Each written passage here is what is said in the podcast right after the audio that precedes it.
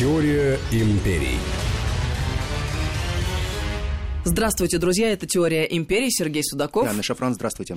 Мы продолжаем проводить параллели между Древним Римом и Соединенными Штатами Америки. Ведь известно, что США были построены по образу и подобию Древнего Рима, а если известно, как когда-то развивались события, значит, мы можем предполагать, как они будут развиваться и сегодня. И на этот раз у нас очень увлекательный рассказ. Почему? Потому что все тайное всегда привлекает к себе внимание. Сегодня мы поговорим про разведку. Э, я полагаю, достаточно интересно. Можно посмотреть, провести параллель, как развивалась разведывательные службы в Риме и как они были сформированы в Соединенных Штатах Америки, начиная от появления 13 э, колоний до современности. Ну, если получится уложиться в одну программу, я надеюсь, у нас все это удастся. Если нет, то а, Значит, продолжим. будет несколько серий. Да, пойдем в следующую серию. Итак, смотрите. А, очень важный момент. А, то, что появляется в Древнем Риме, это привнесено было а, Цезарем. Очень точно и цинично оценить, кто является твоим противником, его свойства. Вот по большому счету надо понять, в чем слабости того народа, той страны, с которой ты воюешь. Цезарь для определенных военных мероприятий он создал отряды, которые готовились из полукровок. Например, это были полукровки с галлами, которые говорили и на латыни, и говорили на всех гальских наречиях. Причем на разных гальских наречиях, что позволяло прежде всего по указу Цезаря найти интересные вещи, узнать слабости галлов. Самой главной слабостью галлов она была очень простая. Хвастливость и преувеличивание своих возможностей. Показывание надутых щек и крутизны – конечно же, была и определенная изменчивость. А самое главное, что Цезарь пытался составлять целые картины, кто является более хвастливым, в чем его уязвимость. И каким образом на эту уязвимость можно рассчитывать? Ведь война всегда не выигрывается исключительно при помощи крови, а при помощи тех манипуляций, когда можно кого-то шантажировать или просто продавить. И римляне прекрасно это понимали. Человек, обладающий слабостями, он очень хороший. Поэтому простой принцип, чем хуже, тем лучше, он приходит из Рима. Хорош наместник тот, на которого есть огромное количество компромата. Да, это изобрели римляне. Хорош тот правитель, который поставил, например, править той или иной провинции, который уже проворовался настолько сильно, что в любой момент ему можно отсечь голову. Он уже должен. Для того, чтобы понять, для этого создается так называемая многокилометровая разведка и разведывательные службы. Давай поясним чуть-чуть поподробнее. А, в любой момент можно было отсечь голову. Может быть, не все и не до конца поняли, в чем смысл. А смысл в том, что когда на человека есть компромат, его очень легко держать в узде и заставлять его делать то, что надо. У него нет аргументов для того, чтобы противостоять или не сделать тот, э, не сделать э, ту или иную вещь, не совершить тот или иной поступок.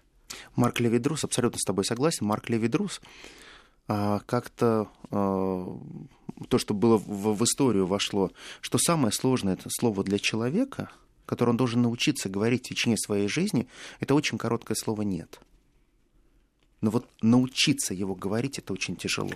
А это действительно такая большая привилегия. Почему? Потому что ты можешь сказать «нет» тогда и только тогда, когда ты по-настоящему свободен. Совершенно когда верно. ты обладаешь этой роскошью, роскошью свободы. Вот э, чем дальше, тем все больше и больше становится ясно. И мне кажется, с возрастом люди очень многие это осознают, что самая главная ценность и самое дорогое, что в принципе может быть в мире и в жизни, это свобода. Да, это твоя свобода, вот э, когда ты сам действительно можешь принимать решения. Посмотрите, как часто нас э, спрашивают о каких-то вещах, нас спрашивают что-то сделать, и мы всегда не можем сказать нет на что-то на что-то останавливает. Мы не хотим кого-то обидеть, мы не хотим вроде бы с кем-то поссориться, мы говорим, я попробую все, что сделать для тебя возможно. А еще бывает сложная система сдержек и противовесов. Конечно, конечно, конечно. Так вот, э, если это перенести на тот принцип э, разведки, который был, то очень важно было разведчику всегда научиться говорить «нет» при всех условиях. То есть э, никогда не говорить «подумаю» и прочее. Иногда из-за этого разведки э, агенты и сыпались потому что они были слишком строги и категоричны в принятии решений. То есть у них не было полутонов. То есть они были лишены той дипломатической игры, Когда дипломат говорит «да», то это значит «нет», когда он говорит «подумаю», это категорически «нет» и так далее. Но не все читают эти полутона, не все умеют читать между строк. Разведка — это всегда умение читать между строк. Не слушайте тот текст, который произносится, слушайте то, что подсказывает ваше сердце. Попробуйте то, что, как говорили американцы, smell of life, почувствовать эту жизнь по-другому. Поэтому формируется несколько типов разведок, которые еще созданы при э, Цезаре. Вообще, э, век развития э, полноценных разведывательных служб в Риме, это вот сто лет до нашей эры, до прихода христианства практически. После принятия христианства разведывательные службы становятся немного другими. Они эволюционируют, меняются и становятся не такими востребованными, как они были востребованы за эти сто лет. Так вот, есть стратегическая разведка, куда входит не только механизм а, подготовки шпионов, механизм подготовки агентов, механизм подготовки кадров. Это целая кадровая служба, как правильно засылать этих э, засланных казачков, которые дальше будут нести вам информацию. Это постоянная э, идущая впереди легионов рекогнистировка. То есть это заранее легион должен знать, где он встанет, где, на каком месте у него будет питьевая вода, где у него будет лагерь, и, конечно, где у него будет отхожее место. Это очень важно, чтобы она не совмещалась с той питьевой водой, которая может потом быть отравлена этими отходами жизнедеятельности человека. И все это делали разведчики. Разведчики делали во многом это не сами, а, конечно же, э, во многом их помогали те, кто уже жил в тех э, краях, с которыми вел, э, вел войну Рим. Покупка преданности – это очень здорово. Но покупка преданности возможно ли через покупку гражданства? Да, конечно. И смотрите, какой интересный механизм. Кто лучше всех про всех знает? Понятно, бабушки у подъезда и, конечно же, торговцы на рынке. Вы можете взять любую а, арабскую сказку, и вы сразу, а, вас она начинается с того, что арабский торговец, который просидел на одном месте, если он, его зовут Хасан, особенно он знает гораздо больше, чем все остальные, потому что он великий сплетник. Так вот, обращение разведчиков к купцам, которые торговали с Римской империей, привозя разные виды товаров из а, разных регионов Большой Римской империи или Большого Италийского союза, позволяло собирать разную информацию. Но принципиальный вопрос – кто же занимался верификацией этой разведывательной информации? А, понимаете, в чем дело? С одной стороны, а, достаточно просто было понять, что есть а, те люди, которым там 2-3 человека, если они говорят одно и то же, то, наверное, это правда, а есть же вероятность того, что все эти три человека могут действовать по сговору. И такое тоже было, и это было прежде всего среди галлов. Галлы были, с одной стороны, хвастливы, а с другой стороны, они были глупы. Они понимали, что римляне будут приходить к их купцам, они будут наводить на них справки, поэтому изначально они брали детей в заложники у тех или иных купцов и говорили, что если у тебя случится такая ситуация, должен выдать именно вот эту информацию. Это заранее была заготовленная информация, она была лживая, но которую нужно было выдавать из нескольких источников.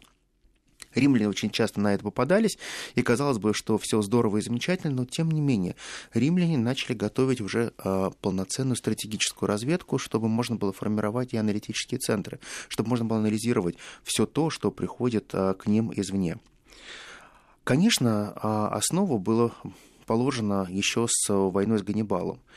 Ведь э, если мы посмотрим, да, вот я говорю о рассвете, а основа все-таки это Ганнибал. А, потому как Ганнибал наступал, как э, Сципион Африканский э, пытался получать э, эту информацию, это была очень серьезная система формирования целых кластеров разведки. Это была региональная разведка, это была языковая разведка, это была политическая, экономическая разведка. Надо было понимать, какое состояние у кого, у кого сколько денег, у кого какие союзники. Простите, понимать, у кого какая крыша – Понимаете, в чем дело? А, человек не слаб сам по себе. Очень важно, кто за ним стоит. Спина. Вот эту спину, спину надо было выяснить, кто готов за тебя пойти, кто готов воевать за тебя. Посмотрите, это же самое делает Америка, Соединенные Штаты Америки всегда понимают, что легко напасть на маленькую страну, когда никто за нее не вступается. Но когда есть некая большая твердая спина, как-то не очень хочется воевать с этой страной. Понятно, что очень часто а, римляне полагали, что в Малой Азии не существует а, той страны, которая не могла бы покориться Риму. Но, тем не менее, они прекрасно понимали, что каждая война стоит денег, и каждая война должна быть максимально эффективна. Но эффективность войны обеспечивается в том числе при помощи так называемого информирования или распускания слухов и сплетен. И вот тогда в разведке начинают формироваться целые подразделения разведвойск, которые занимаются распространением сплетен и слухов. Они запускаются в те регионы, против которых будет вестись, возможно, через полгода военные действия, и они начинают говорить о римской мощи, о тех э, вложениях, которые Сенат выделяет на данную военную кампанию, и тем самым деморализировать население. Которое Короче говоря, будет... информационная психологическая борьба, все как положено по классике жанра, но оказывается это было за много веков до нас. Совершенно верно, совершенно верно. А в рамках большой стратегии разведывательной есть а, разные а, типы войск военных, которые а, были. Прежде всего, это так называемый прокассаториес. Это простые легкие передовые отряды, это своего рода курьеры изначально, но это курьеры, которые перевозили грузы, тайную почту, но в чистом виде это были тайные агенты. А, Плутарх а, как-то описывал именно вот таких вот а, вооруженных отряды, как лазутчиков. Готовили их просто как вот, мне, мне кажется, практически каких-то спецназовцев, ниндзя и так далее, потому что с точки зрения того, что излагает Плутарх, ощущение от каждого из такого лазутчика было очень простое. Он мог спокойно один принять бой с более чем 20 вооруженными воинами. Один. Он готов был вступить в бой и защитить эту информацию. Но на подготовку такого человека уходило где-то порядка 20 лет. Через 20 лет ты можешь получить э, готового такого терминатора, киборга, который всегда готов вступить в бой. Сколько, интересно, этому киборгу надо было прослужить в уже таком подготовленном состоянии, чтобы потом уже наслаждаться жизнью, условно говоря, э, под пальмой с коктейлем в древнем Не судьба. Они доживали вообще до этого? Не судьба Но ведь такой высококвалифицированный специалист наверняка оплачивался соответствующим а образом. А деньги здесь ни при чем, да, он очень хорошо хорошо потрачивал, а, оплачивался, но мы же всегда понимаем с тобой одну простую вещь. Если у тебя очень много денег, и ты их не можешь потратить, потому что ты мертв. Да. Действительно, весь не, смысл отпадает. Как-то это не вариант. Так вот, а, у этих классических а, терминаторов срок эксплуатации плохо так звучит. Хорошо, срок жизни, эффективный срок жизни был от 2 до 5 лет. Но я думаю, что, конечно, так вот, отбрасывая в сторону все шутки, мотивация тут совершенно другая. Тут за деньги вряд ли человека можно э, сподвигнуть на такую вот работу и на такие задачи. Тут наверняка а, были какие-то другие вещи, это идеология, патриотизм и так далее. За деньги, мне кажется, человек не готов 20 лет сначала э, трудиться на ниве профессии с тем, чтобы достигнуть высоты, потом послужить года два-три и, и попрощаться с этой жизнью. Понимаешь, вот э, я посмотрел, как э, пишут разные историки. Вот, например, там э, Иоразин в истории военных искусств, когда он описывает, кто такие были прокусаторы, э, он очень четко говорит, это самые наглые, самые надейные подлецы. Да. То есть они выполняли всегда то, что нужно было делать, но в жизни они знали себе цену, они знали, что они завтра умрут, это были самые такие самонадеянные гангстеры-бандиты, которые понимали, что у них вот сейчас пик их формы, пик их жизни, а завтра, а завтра я буду без головы, мне не будет, неинтересно. Да, как это интересно, ведь очень разная мотивация. Ну, вот то, что я сказала, это Абсолютно продолжает права. оставаться актуальным, но, наверное, просто это из другой оперы. Это про сильную, мощную армию великой державы. А то, что ты говоришь, да, наверное, это, конечно же, да имеет голова. место быть, вот такая вот мотивация, но вот мне хочется понять, а что в голове у этих людей? Просто это ощущение собственной вот такой э, крутизны, что ли? Ты знаешь, мне почему-то это ощущение человека с ружьем. Вот мне кажется, что иногда... Э... Ощущение власти, вот да. что это такое. Отношение Власть, власти, она пьянит. Да, что ты сам по себе такая машина, что ты можешь исполнить очень многие Точно. вещи. Понятно, теперь понятно. И вот это опьяняет. Но именно это приводило к тому, что многие полководцы гибли, потому что именно а, из этих ребят сформировался еще один отряд, который был как раз назывался уже спекуляторы, которые как раз охраняли полководцев, генералов и так далее. Из-за их самонадеянности очень многие просто гибли просто так, потому что они слишком увлекались и упивались своей мощью и властью. Мы сделаем небольшую паузу, продолжим через несколько минут. Это «Теория империй» Сергей Судаков и Анна Шафран.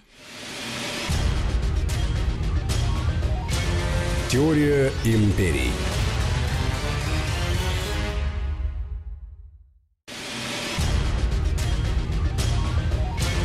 Теория империй. Это «Теория империи». Мы продолжаем разговор. Сергей Судаков, Анна Шафран. Мы сегодня говорим о разведках в Древнем Риме и в Америке. Совершенно верно. А, дело в том, когда многие говорят о разведке, все представляют некого Джеймс Бонда. Да, под них из них сейчас мы только что проговорили, по таких а, самонадеянных курьерах, защитниках и наглецах, которые могли себе позволить очень а, разное. Но ну, если мы посмотрим, то спектр разведки в Риме был очень разный. Например, были такие разведывательные подразделения, как Минсорос. Что это означало? Все очень просто. Это инженерные войска, которые изначально готовили так называемый плацдарм подскока.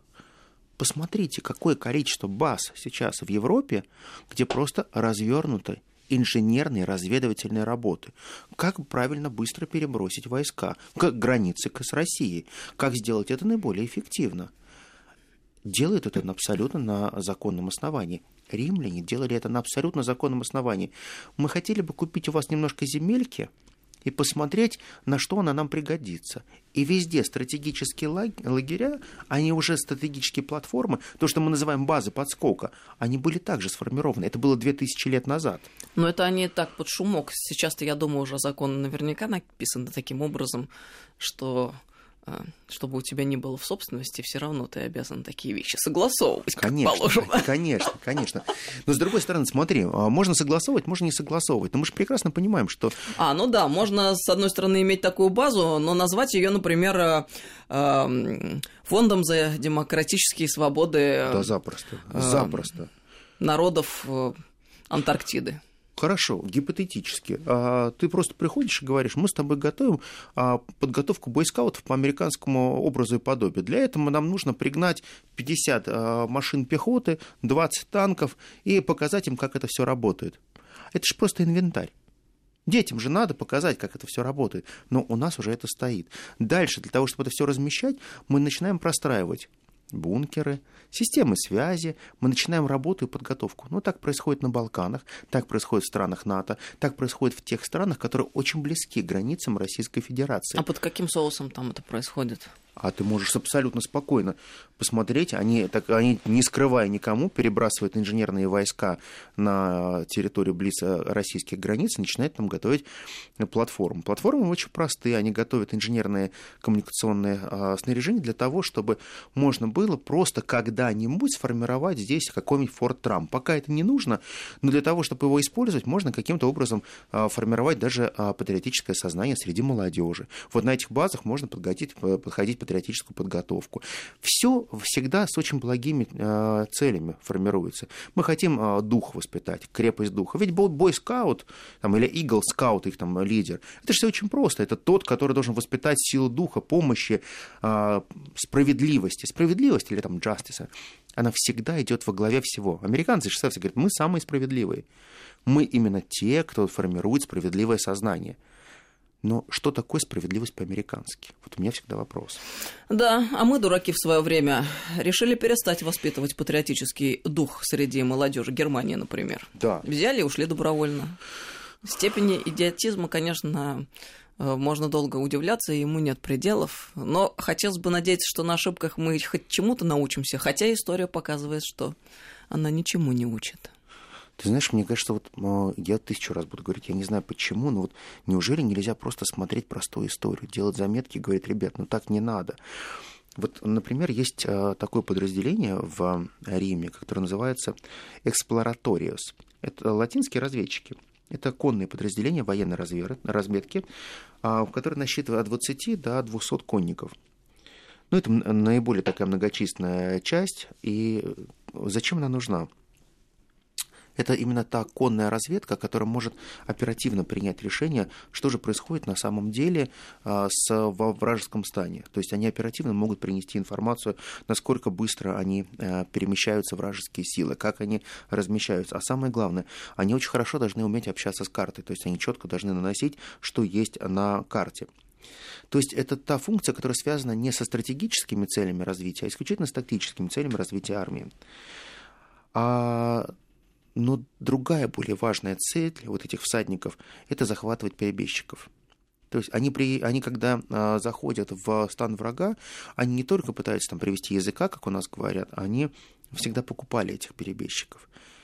И эти перебежчиков, они, как правило, а, получали от них огромное количество информации, которое было нужно, но они всегда их возвращали назад и говорили, теперь мы тебя будем находить, и мы тебя будем кормить, потому что ты всегда будешь на нашем прикорме. И они давали настолько много денег сразу, что люди понимали, что а, лучше быть на стороне сильного, нежели чем на стороне слабого. Это то, что делает Соединенные Штаты Америки, когда они пытаются постоянно за счет напечатанных денег а, купить а, лучшие кадры, перевербовать их, превратить их в своих агентов и проводить а, противоправные действия против той или иной страны. Это регулярно идет. И вот а, отсюда все эти спекуляторы, они э, в огромном количестве а, были в Древнем Риме. Если мы посмотрим, а, насколько они были эффективны, они были очень эффективны. То есть, по большому счету, огромное количество людей поддавалось на золото, продавало свою страну, продавало свою честь и понимало, что, а, переходя на другую сторону, они якобы будут спасены. Но а, очень простые факты. Практически все те перебежчики, которые работали, они работали, ну, не больше года. Через год их, конечно же, убивали, чтобы они дальше не разносили сведения того, с кем они работают. Ну, это так, на всякий случай, потому что очень многие полагают, что а, можно каким-то образом существовать и по-другому. А если мы посмотрим еще на буквально э, несколько интересных э, вещей, то в Риме впервые была сформирована очень важная профессия, которая называется военный переводчик. А первые военные переводчики, именно военные переводчики, они просто там, а, это были как раз э, в Риме. Но они также имели статус и палачей. Это странно. А с одной стороны это странно, а с другой стороны это не очень а, странно. Дело в том, что эти переводчики, они должны были допрашивать пленных, то есть избивать их, и у них была возможность а, пленного любого казнить, если он понимает, что пленный либо выдал ему всю информацию, дальше уже будет не нужен, и а, в том случае, если он его замучил, он не должен понести за это никакой ответственности, убив человека. Поэтому военные переводчики, они были не просто образованные люди, которые знали разные языки, они были всегда хорошо подготовлены физически, чтобы они могли быть, с одной стороны, дознавателями, они должны бы быть а, палачами, и у них официально, у них должность состояла из трех зарплат, которая а, квалифицировалась так – переводчик, мучитель и палач. Интересный подход. Ну, тайные, ну, если вспомним Гуантанамо, там были такие же ребята, которые работали принцип, по такому же принципу. А, давайте постепенно сейчас я... А... В сторону Гуантанамо. В сторону Гуантанамо, да. Потому что у нас много там вопросов и по вербовке, и по агентам, но мы в следующий раз потом, может быть, пробежимся, еще по ним поговорим. А, смотрите, Соединенные Штаты Америки они всегда выступали против разведки. Они считали, что слабаки участвуют в разведке. Вербовка – это вообще неправильно. И первые э, поселенцы, которые э, уже потом сформировали на 13 колоний, они считали, что спецподразделения им вообще не нужны. Они полагали, что а против кого нам воевать? Ну, кроме индейцев. Вот есть индейцы, но зачем? Мы же всегда можем взять какого-то индейца в плен, и он нам все расскажет. А расскажет на каком языке? А расскажет о чем. Оказывается, что так система не работает. Дело в том, что э, любые попытки э, создать разведку в Америке нарушилась постоянно. То есть, по большому счету, они много раз пытались создать разные структурные подразделения, специализируясь на разведывательной деятельности, и ничего не получалось. Они пытались покупать информацию о том, что происходит в Англии. Но это было топорно, очень топорно. Они каждый раз говорили о том, что э, сколько будет стоить, если ты будешь нас информировать письмами. Я готов вас информировать. Письмо идет 2-3 месяца, а информация уже немножко не актуальна.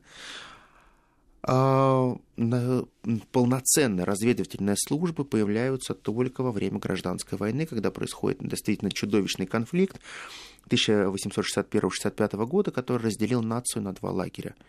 И вот тогда начинают формироваться разные разведывательные службы. Всю войну действует огромное количество разведок, но единственный плюс – не нужно знать языка, язык ибо один – но количество агентов тоже сформировать достаточно просто. Прикинуться конфедератом никаких проблем нет. Войти в доверие то же самое. Но, тем не менее, есть э, те, э, кто проводит постоянно психологические тренинги с теми, кто переходит на ту сторону фронта. Это перебежчики, это а, младшие сыновья тех или иных помещиков, которых оплачивают, и говорят о том, что если мы выиграем войну, все у тебя будет хорошо, и ты сохранишь свое поместье. Конечно же, Линкольн именно за счет разведывательной службы принимает решение о том, что нужно надавить на рабов. Только за счет разведки он понимает, что рабы готовы уничтожать своих владельцев, и он прекрасно понимает, что если отпустить всех рабов, сделать их свободными, то они возьмут любые мачете, они возьмут любые а, предметы, которые можно убивать, и будут убивать конфедератов. Линкольн никогда не говорил о том, что он против рабства. Он прекрасно понимал, что рабство дает очень много Америке. Но за счет того, что нужно было совершить определенный перелом в войне, он как раз начинает своего рода, простите за сленг, топить за отмену рабства. Хотя, мне кажется, он каждый раз, когда это говорил, скрещивал пальцы, понимая, что он лжет. Он всегда верил в то, что рабы, они необходимы. Посмотрите, у всех американских президентов, у всех абсолютно были рабы. У всех, у всех, у всех. Арабский труп в Америке был нормой. То есть, по большому счету, каждый человек, который достигал хоть какого-то более-менее статуса, он говорил, я не понимаю, как я буду бриться, как принимать ванну, кто принесет мне одежду, кто согреет мне постель, кто мне будет готовить, кто будет убирать. Неужели я это должен делать? Можно же купить э, рабов, они к тому же размножаются, их, они, их становится больше, и дети также прекрасно подметают полы. А вообще маленькие э, детишки, они очень хороши тем, что они прекрасно убирают под мебелью, потому что они могут туда пролезть, и в возрасте 7-8 лет прекрасно убирают оттуда пыль. И вот эти люди, они потом становятся защитниками, борцами справедливости. Но э, сама разведывательная служба будет уничтожена в 1865 году. Соединенные Штаты Америки поймут, что мы единая нация, надо будет уничтожать разведывательную службу. И очень долгие годы никаких вот, по большому счету, военных разведок в Америке не будет. Многие пишут, что вот а, разведывательные службы были всегда, Америка всегда жила по принципу Монро. Она всегда понимала, что существует наш континент, и нам не надо лезть в дела других государств. Все очень сильно изменится с момента больших войн или великих войн. Первая мировая война, в которую американцы очень долго думали, вступить или не вступить, она показала, насколько Америке это выгодно, насколько много она может заработать. Первая мировая война принесла им колоссальные ресурсы. Америка до Первой мировой войны была в долгах, как в шелках. У них не было ничего своего. Да, у них были хорошие показатели по экономике, но статус мировой державы, конечно же, был не за ними. Была Великая Британия, была Россия, были те страны, которые обладали колоссальным статусом. Франция, Германия, но никак не Соединенные Штаты Америки. Америка была должна практически всем. И Великобритании, и Франции, и нам действительно страна, которая жила на своем континенте, жила по своим правилам и пыталась не вмешиваться ни в чьи дела. Но слом сознания происходит после Первой мировой войны, когда они понимали, что война – это деньги. Что война, которая идет везде, где угодно, но только не на американском континенте, делает тебя богаче и сильнее. Умрите вы все сегодня, я буду жить прекрасно завтра. Вот это тот девиз – который в душе прекрасно понимает Вудро Вилсон, как бы мы ни кричали, какой он благодетель, как он за мир во всем мире выступает, но он всегда понимал простые вещи.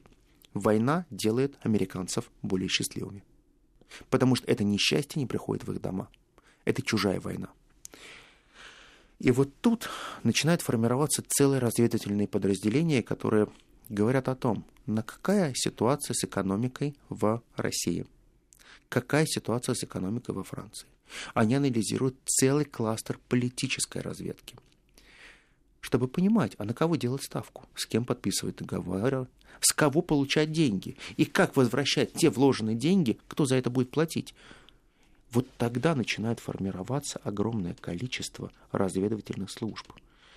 Да, это не полноценная еще разведывательная служба, это определенное направление, которое существует в рамках каждого министерства.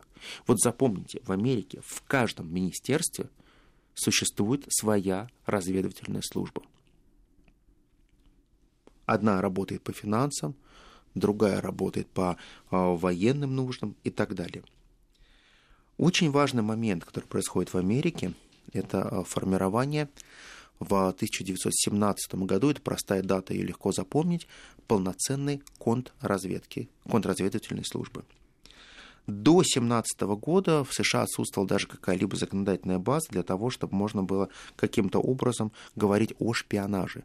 То есть даже если ловили шпиона на территории Америки, его невозможно было посадить. Не за что. Не было закона, который в Америке мог его призвать к ответственности. Ну вот интересно, что в конце концов э, все эти хрустальные мечты про какое-то э, идеальное будущее под колпаком э, разбились о правду жизни. Потому что ты рассказываешь сейчас про разведку и про то, что изначально в Америке ее не было. И я вспоминаю тут стенания наших отечественных э, западников, я бы так сказала. Либералы их неправильно называть, все никак не можем слов для них. А ты знаешь, это неправильно. Вот мы с тобой спорим, я тебе говорю, ну либерализм это другое. Ну, конечно, да. Как их правильно назвать? Ну... Подступники.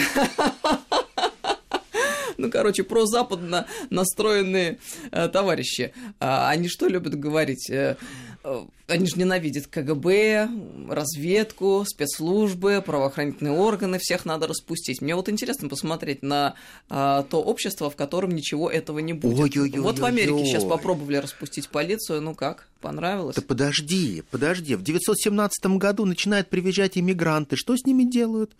Почему появляется контрразведка? Что она делает? Потому что огромнейшие потоки бегут из Европы, из России – и какие лагеря устраивают их спецслужбы? Куда загоняют ребят, которые приезжают? Куда все, всех евреев сажают, которые приезжают в Нью-Йорк? Как их всех разделяют? Ты кто? Откуда? Направо, налево. Это огромное количество настоящих концлагерей, которые формируются. Фильтрационные, фильтрационные площадки, это называются так. Ну, когда еще на плече мелом рисовали крестики, слушайте, ну это такое унижение, которое сложно вообще представить. Ну, понятно, что людей унижали на протяжении всей истории человечества, но это я лишь к тому, что а, нам пред, пытаются представить всю дорогу Соединенные Штаты как идеал свободы, демократии, благолепия и прекрасного отношения к кому бы то ни было ну, такой сегрегации, как в Штатах, была и есть сегодня. Ее, пожалуй, нигде, наверное, в современном мире нет я э, вот идеал создания града на холме. Все равные. А получается как? Ирландцы католики, они были рабами здесь, так же, как и шотландцы. Они вообще не признаются. Это полулюди. Белые, но полулюди. Они же католики. Потому что мы создали страну, потому что мы протестанты. Все остальные, которые приезжают сюда, итальянцы, тоже католики, но они макаронники – классическое клеймо «грязная итальяшка». Потому что он ничего, кроме своей пиццы и макароны делать не умеет. А только посмотрите, почему-то сейчас все американцы одеты в итальянское.